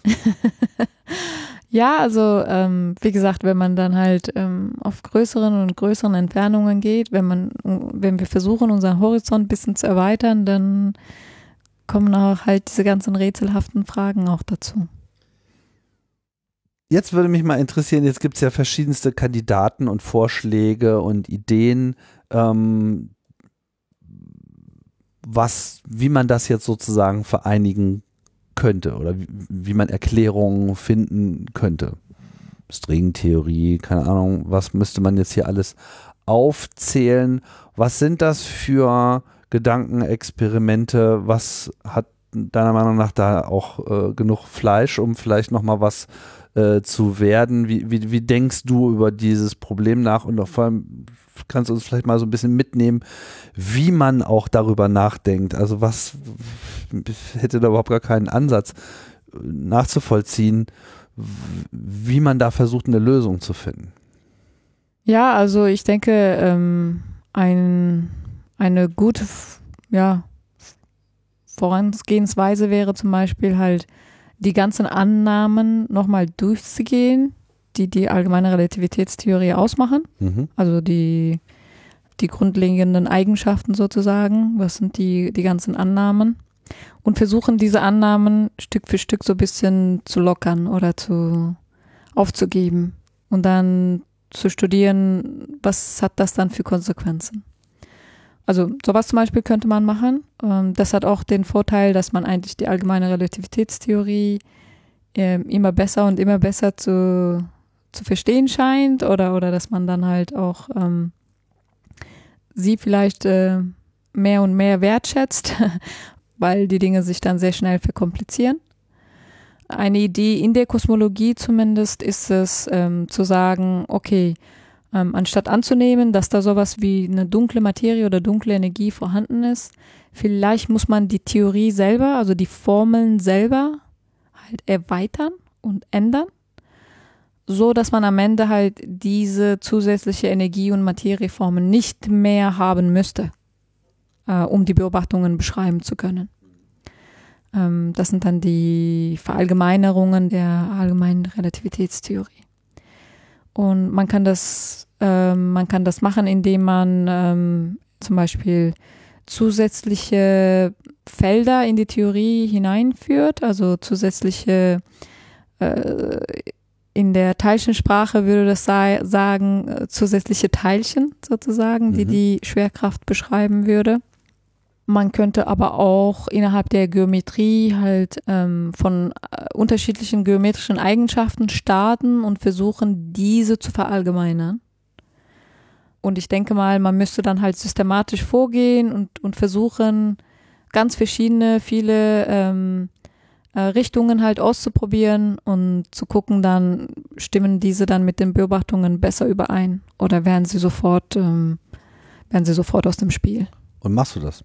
Genau, das ist zum Beispiel ein Teil unserer, unserer Forschung in der Gruppe. ähm, wo wir genau diese Fragen uns stellen und Theorien aufstellen und diese dann halt auch mit den Beobachtungen vergleichen. Und was ist da so bisher rausgekommen? Ich meine, ihr seid ja nicht die Einzigen, die daran arbeiten und es gibt ja, habe ja genau, ein paar, paar, Begriffe genannt. Es gibt ja, gibt ja schon so verschiedene Ansätze. Hat da irgendwas schon mal für besondere Aufmerksamkeit gesorgt und ist irgendwas schon widerlegt? Was, was sind so diese Ansätze, die es da bisher gegeben hat, das alles zu fassen? Ja, also es gab schon äh, ein paar Theorien, die für eine gewisse Zeit ein bisschen Unruhe hervorgerufen haben, beziehungsweise wo wo halt mehrere Gruppen gleichzeitig daran gearbeitet haben und man merkt es dann meistens halt, halt dass die, dass die Zitierungen halt äh, äh, ziemlich hoch gehen. Mhm. Ähm, Zum ähm, Beispiel? eine Sache war, ähm, wenn man annimmt, dass, dass das Graviton-Teilchen nicht masselos wäre, sondern wenn es Masse hätte, das wäre dann halt die massive Schwerkraft. Das war ein Thema, was, was meine Doktormutter sozusagen äh, woran sie gearbeitet hat und wodurch ich durch sie so ein bisschen äh, beeinflusst, beeinflusst worden bin. Ich selber habe ähm, angenommen, dass da ähm, ein, ein, ein Teilchen äh, vorhanden wäre, was sich so ähnlich verhält wie ein Photon. Also es hat sehr, sehr ähnliche Eigenschaften wie, wie ein Photon. Das ist ein Vektorfeld, nennt man das in, in, in unserem, äh, in unserer Community. Und, und dadurch kann man auch ähm, sehr einfach ähm, diese beschleunigte Expansionen äh, hervorrufen. Ähm, dann, genau, ähm, momentan äh, gibt es auch diese, diese Theorie, ähm, an der wir auch arbeiten, dass man dann sagt, ähm, die Schwerkraft nicht, ist nicht an äh, wegen der Krümmung des Raumzeitkontinuums, sondern ist die Nicht-Metrik-Eigenschaft des Raumzeitkontinuums und mit dieser Nicht-Metrik-Eigenschaft kann man auch versuchen, die Beobachtungen zu beschreiben. Was heißt Nicht-Metrik-Eigenschaften? Ja, das ist für mich dann schon schwierig, das für, für eine Laie zu beschreiben, weil es leider nicht diese Hilfsmittel gibt ähm, mit der Krümmung von diesem Trampolin, oder? Was ja eigentlich auch falsch ist. Ja, ja. ist ja nicht wahr, wirklich wahrhaftig gesagt, so. ähm, aber zum Beispiel, wenn man sowas wie Nichtmetrik ähm, äh, in der Raumzeit hätte, dann würden sich die Längenwahrnehmungen äh, sich ändern. Also die, die Längen des, der, der Vektorfelder würden sich ähm, anpassen also man hat oder sozusagen ändern. kein einheitliches Koordinatensystem in, innerhalb dieser Betrachtungsgröße. Ah, man kann schon Koordinatensystem äh, auch einbauen. Aber kein aber, gleichmäßiges. Ähm, genau, man kann sozusagen, ähm, also in der, in der allgemeinen Relativitätstheorie ähm, gibt es, ähm, wenn man zum Beispiel ein, ein, ein, ein Objekt hat, das irgendwie eine gewisse Länge hat, und wenn man das jetzt einfach auf einer geraden Linie äh, in diesem Gravitationsfeld äh, hätte, ohne, ohne dass da irgendwelche Verzerrungen stattfinden, dann würde sich diese Länge gar nicht ändern. Und das wäre zum Beispiel in einer, in einer Geometrie, wo man diese Nicht-Metrik-Eigenschaft äh, hätte, wäre das dann anders. Die Länge dieses Objekts würde sich dann ändern. Mhm. Ähm, aber es ist schwer, ähm, es ist schwer, das irgendwie ähm, verbildlichen, weil das halt mathematische äh, Beschreibungen sind. Genauso wie die Torsion. Also das ist auch irgendwie eine Verdrehung äh, der Raumzeit. Und wie soll man sich jetzt eine Verdrehung der Raumzeit vorstellen? ist, ist halt. Also schwierig. ich meine, wenn, wenn ihr in der Lage seid, euch das vorzustellen, dann ist ja schon mal eine ganze Menge äh, geholfen. Aber das reicht mir eigentlich auch. Ich will, wollte ja nur verstehen, wie so die Ansätze sind. Also man geht wirklich mathematisch mhm. an die Sache äh, heran. Genau. Und das vielleicht auch erstmal gar nicht oh, mit einer klaren Vision, was so die Lösung sein kann, sondern man probiert herum und schaut, ob man überhaupt einen mathematischen Ansatz findet, sodass alles, was bisher funktioniert, auch noch mit dieser Methode funktioniert. Und danach macht man sich vielleicht erst einen Reim drauf, warum denn das jetzt passen könnte. Also es ist ein bisschen wie so ein Puzzle ja, lösen, genau. wo man nicht genau weiß, wo man das Puzzlesteinchen jetzt hintut, sondern man probiert so ein bisschen aus, irgendwie, ah, hier die Form, nee, das vielleicht dann doch irgendwie an einer anderen äh, Stelle, äh, damit sich letzten Endes ein Gesamtbild daraus äh, ergibt. Aber was ist so mit diesen Buzzwords wie der Stringtheorie etc., was, was ist das für ein Beitrag, um, um dieses, diese Vereinheitlichung der Systeme herbeizuführen? Ja, also Stringtheorie, wie gesagt, ist auch so eine, eine mathematische Beschreibung, ähm, wie man versuchen könnte, die Schwerkraft mit ähm, der Quantenmechanik halt in Verbindung zu bringen. Also das wäre sowas wie ein Kandidat für Quantengravity. Das einzige Problem ist dort, ähm, es findet halt auf so hohen Energieskalen statt oder basiert sich diese Theorie auf solchen hohen Skalen, dass man das dessen Vorhersagen nicht direkt verifizieren oder falsifizieren kann. Mit Experimenten, die wir zum Beispiel halt hier machen. Also zum Beispiel mit den Beschleunigeranlagen am, am, am CERN, das können wir nie erreichen. Mhm. Um, um solche Energieskalen zu erreichen, wo man dann Stringy-Effekte anfangen würde zu beobachten. Aber ich bin da jetzt nicht so pessimistisch und ich bin der Meinung, dass da die Kosmologie vielleicht ein bisschen zu Hilfe kommt, weil die Kosmologie ist ja äh, nicht nur was uns um uns herum jetzt hier passiert, sondern die komplette Entstehung und Entwicklung äh, seit dem Ursprung sozusagen. Und wenn man sehr, sehr zurück, ähm, also wenn man annimmt, dass, ähm, dass da halt diese Expansion des Universums stattfindet, was wir hier beobachten, und wenn man dann jetzt zurückgeht, dann müsste es ja früher ähm, komprimiert sein, also viel kleiner gewesen sein. Und, und je früher man geht, umso heißer müsste es dann gewesen sein und das ist ja diese Hot Big Bang. Und irgendwann war es alles so energetisch, dass man dann wiederum halt eine indirekte Art und Weise hat, äh, Hochenergie-Physikphänomene zu, zu beobachten.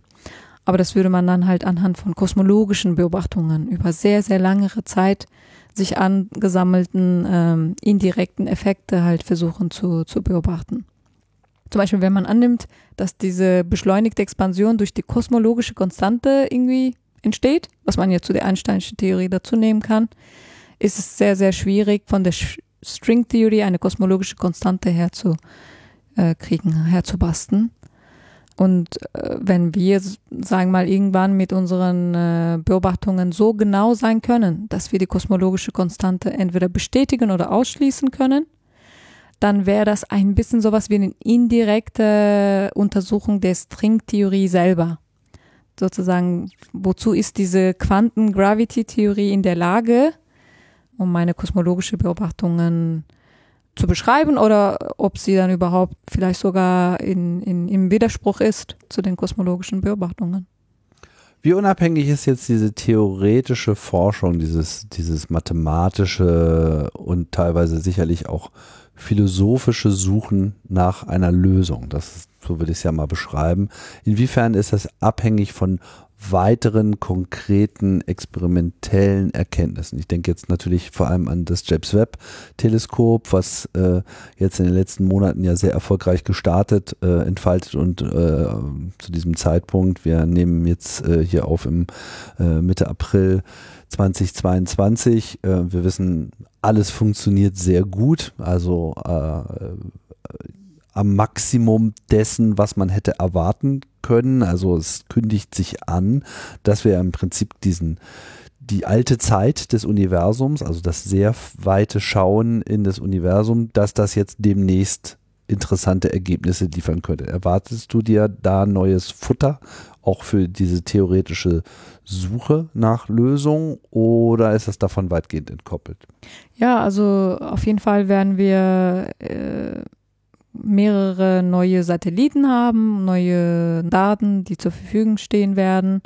Und ein Problem wird sein, dass da so viel, so ein sehr komplexer Datensatz vorhanden sein wird und auch noch so groß, dass man vielleicht als Mensch nicht in der Lage sein wird, diese Datenmenge zu bewerten. Und ähm, ich kann mir gut vorstellen, dass sowas wie Artificial Intelligence halt immer mehr und immer mehr eine Rolle spielen wird. Einfach diese Daten auszuwerten und gewisse physikalische halt ähm, Eigenschaften aus den Daten herauszufiltern. Mhm. Ähm, ein anderes Problem ist halt, dass ähm, das ist jetzt nicht so wie damals zu Einsteinscher Zeit, wo die Theorie und die Experimente schon so ein bisschen Hand in Hand äh, gingen. Ähm, vielleicht waren sogar die Theorien den Beobachtungen ein bisschen voraus und, und momentan ist eher so das Gegenteil. Mhm. Die Experimente sind, äh, sind ziemlich voraus und aber wir haben das theoretische Verständnis noch nicht so ganz entwickelt.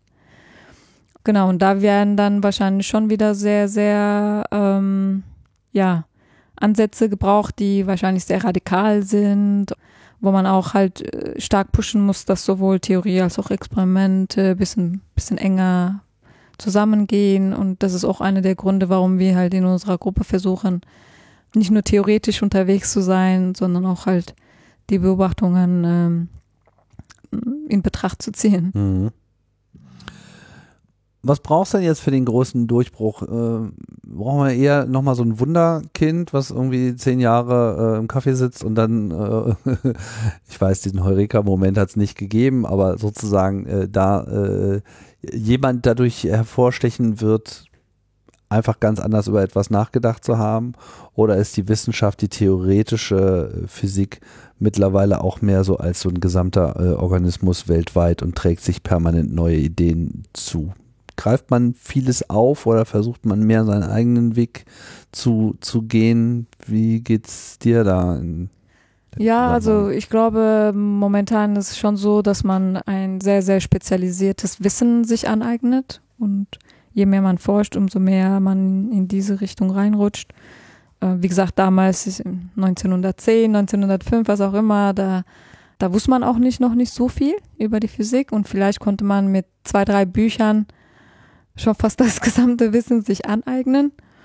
Aber heutzutage jetzt selbst innerhalb der theoretischen Physik, selbst innerhalb der Schwerkraft gibt es so viele ähm, Subklassen sozusagen, subspezialisierte Forschungsgebiete, äh, wo man dann sehr viel Wissen innerhalb dieses spezialisierten Richtung halt äh, herauskriegt. Aber dann das Gesamtbild geht manchmal so ein bisschen verloren, oder? Und das ist dann halt sehr schwierig. Ähm, und ich glaube, früher konnten sie zum Beispiel sogar Physik und Chemie und alles zusammen machen und, und die Theoretiker haben sogar Experimente gemacht. Aber jetzt werden wir eher so immer mehr und mehr so ein bisschen fast wie Fachidioten. wir wissen dann halt sehr, sehr viel über unser spezielles, äh, ähm, ja, unseren, unseren Fachgebiet, aber nicht so es ist schwierig, das Große und Ganze noch im Blick zu behalten, genau. wenn man genau. so, so viel Wissen über einen Spezialbereich erstmal ansammeln muss, um das überhaupt zu verstehen. Kann ich gut genau. nachvollziehen. Ja. Ist das vielleicht eine denkbare Zukunft, dass wir dann tatsächlich durch solche trainierten Algorithmen und solche erkenntnisorientierten äh, Algorithmen in irgendeiner Form nach der oder bestimmten Lösung forschen könnten? Also ist es vorstellbar, dass man quasi ein System programmiert, was dieses Wissen und diese Ideen in sich versucht aufzunehmen und abzuwägen und nach Lösungen zu finden. Das klingt, klingt sehr nach Science Fiction. Ja, also wahrscheinlich, es kann durchaus sein, dass man vielleicht einen äh, wirklich wahren Durchbruch hat, nur wenn man dann dieses sehr spezielle Wissen aus einem sehr speziellen Fachgebiet mit einem anderen verbinden muss was vielleicht sehr weit weg ist und wir einfach nicht die menschliche Kapazität dazu haben. Und wenn diese gelernte Algorithmen dazu in der Lage wären, dann könnten sie das vielleicht knacken, oder? Also, dass sie das mhm. dann halt äh, doch herauskriegen könnten. Aber ich weiß nicht, also ich bin da eher, eher optimistisch irgendwie unterwegs. Es kann auch sein, dass wir Stück für Stück gewisse Dinge halt äh, da herausfinden werden, wodurch wir dann ganz neue Wege ähm, finden werden, dass wir dann vielleicht jetzt ähm, auf einmal vielleicht möglich wird, auf andere Galaxien zu reisen und, und andere Formen von Beobachtungen zu machen und so weiter. Du bist zuversichtlich, dass eine Lösung noch gefunden wird? Ich bin zuversichtlich zumindest, dass wir unsere Grenzen schon sehr, sehr, sehr, sehr stark ähm, pushen werden. Mhm. Und dass wir zwar das jetzt so machen und fast so sich so anfühlt, als ob wir so in der Dunkelheit blind schwimmen, aber dass wir vielleicht gewollt oder ungewollt auf irgendwelche Sachen äh, stoßen werden, was uns dann einen ganz großen Schritt nach vorne bringen wird. Ähm, und das ist ja dann die Grundlagenforschung, oder? Dass man dann äh, halt klein nach vorne, so kleine Schritte nach vorne macht, indem man halt viele Sachen vielleicht ausschließt, aber als Bonuspunkt andere Sachen entdeckt, die man vielleicht nicht mal geplant hat, ja. ja. Das äh, noch so nebenbei. Trotzdem ist es so ein bisschen, man tastet im dunklen Raum und sucht nach dem Lichtschalter. Aber es kann auch sein, dass man ihn morgen schon äh, findet und dann. Genau. äh, wird alles klar. Hm. Ja, schön. Das heißt, es geht voran. Vielleicht noch so zum Schluss nochmal so um ein Gefühl dafür zu bekommen, weil es gibt ja immer so diese These, mh, hm, ja, seit Einstein ist ja eigentlich nichts mehr passiert. So. okay. ich sehe schon, du teilst diese Auffassung äh, nicht. Die Stringtheoretiker sind wahrscheinlich der anderer Meinung. okay, gut, aber jetzt nur mal so gefühlt. Ähm, wie empfindest du die Beschleunigung im Erkenntnisgewinn, was jetzt so diese großen Theorien, das Gesamtverständnis von allem betrifft? Wie sind wir da, hat sich da was verlangsamt oder nimmt die Geschwindigkeit äh, vielleicht die ganze Zeit zu? Also verhält sich sozusagen unser Erkenntnisgewinn gerade so wie die äh, Universumsexpansion oder äh, äh, drehen wir uns ein bisschen im, im Kreis oder macht zumindest derzeit den Eindruck, wenn man jetzt mal so von Dekade zu Dekade geht, ist der Erkenntnisgewinn konstant, ist er irgendwie kaum vorhanden, expandiert er? Was ist so deine Wahrnehmung, wie unser Weltwissen sich verändert? Ja, also ich würde schon sagen, dass wir, ähm, dass wir schon sehr viel Wissen generieren. Ähm, ich habe ja gesagt, immer, immer spezielles Wissen. Mhm.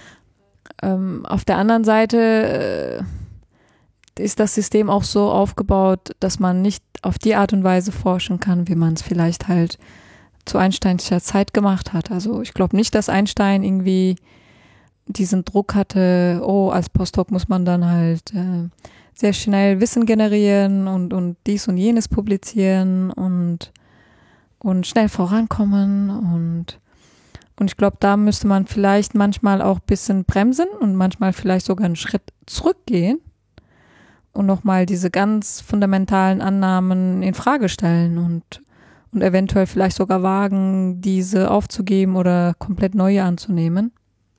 Aber jetzt nur mal nur so die, die Zwischenergebnisse der letzten Jahrzehnte sozusagen. Also so, wenn man jetzt so, was, was wir meinen verstanden zu haben äh, in den 20ern, in den 30ern, in den 40ern, so bis heute, ist das irgendwie eine Kurve, die ansteigt? Äh, ja, total. Also es dichter? Ist, das ist fast wie eine, ja, eine exponentielle Beschleunigung. Ja.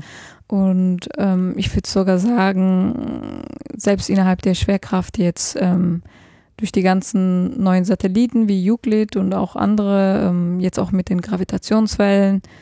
Ähm, wir haben jetzt so viel mehr neue Beobachtungsmöglichkeiten. Und, äh, und allein jetzt von diesen LIGO-Virgo-Beobachtungen ähm, haben wir schon so viel Wissen generiert. Also ähm, ich würde schon sagen, dass es wirklich so eine ja, exponentielle Entwicklung des Wissens ist.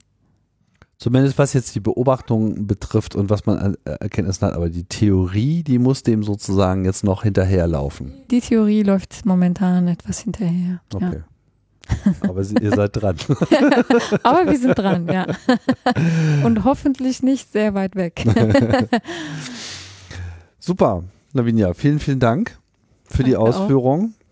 Ja, unser Versuch hier mal ein bisschen aufzuräumen, was äh, eigentlich die theoretische Physik äh, gerade äh, versucht alles zu verstehen und schon verstanden hat. Ja, das war's, die hundertste Folge von äh, Raumzeit. Ähm, vielen Dank, Davinia. Und, vielen Dank äh, auch. Vielen Dank fürs Zuhören. Bald geht's wieder weiter. Ich sage Tschüss und bis bald.